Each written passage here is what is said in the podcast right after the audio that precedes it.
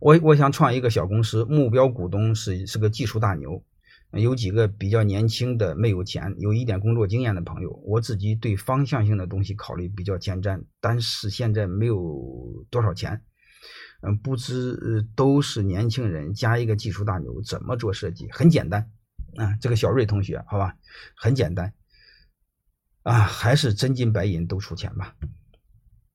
啊，那你说你你你我你没有钱，啊，你可以承诺出资，就像刚才我说的，你没有钱，你先出个三万两万，啊，你比如你认缴五十万，先出个三万两万。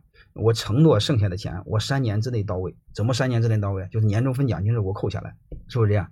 而且我承诺我没有投钱的那部分股份，我不享有任何权益啊。然后那个技术大拿，我也建议他投点钱，因为他不投点钱，你会发现他背叛你的成本特低。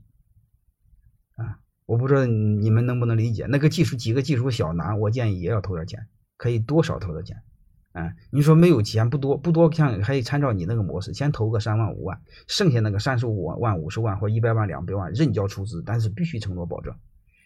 啊，所有的收益按实交，要要要实交，好吧？然后我刚才再说一句话，就就是你们在我们在创业的时候就碰经常碰到，你会发现这人确实有能力啊，这确实有技术啊，但是就是没有钱，能不能不出钱？能不能将来出钱？等等等。啊，我更建议我更建议要出一点钱，好吧？出一点钱，表明一个什么东西呢？表明一个他背叛成本将会变高。我不知道你们和很多女孩子谈过恋爱没有啊？应该都谈过吧？啊，当然有的女同学就没谈过了，是吧？你不管和和谁谈特别是你们女同学，这个这个印象会更深刻。如果你和一个男的谈恋爱，啊，他各方面对你都很好，嗯，但是你会发现他就不给你结婚证，时间长了，这个女人心里是不是就发毛？为什么？你会发现，从形式上各方面来说，和结婚没什么两样，该有的全给你，啊，甚至比别的女人你得到的还多，但是他就不给你结婚证。各位，你想这个女人是不是心里发毛？为什么？他背叛你的成本特低，他随时可以换你。我不知道你们听明白这意思没？所以合伙你会发现，增加相互背叛的成本，谁都不能背叛这个组织。既然创业，大家都不能随时离开，所以我更建议你们合伙创业。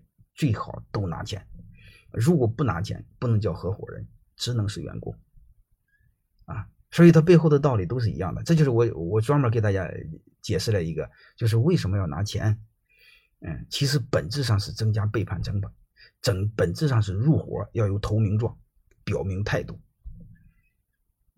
啊，呃，这个是连如果创业的时候连这种创业的态度都没有，那实在是没治。啊，是刚才给大家讲了，不管什么样的股东，你们最好都让他们出钱，好吧？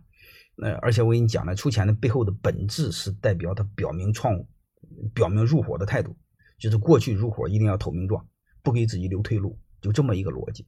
你把这个搞明白，你就知道，不管什么样的合伙人是是出钱还是不出钱，你们全明白了，他的底层就这一个逻辑。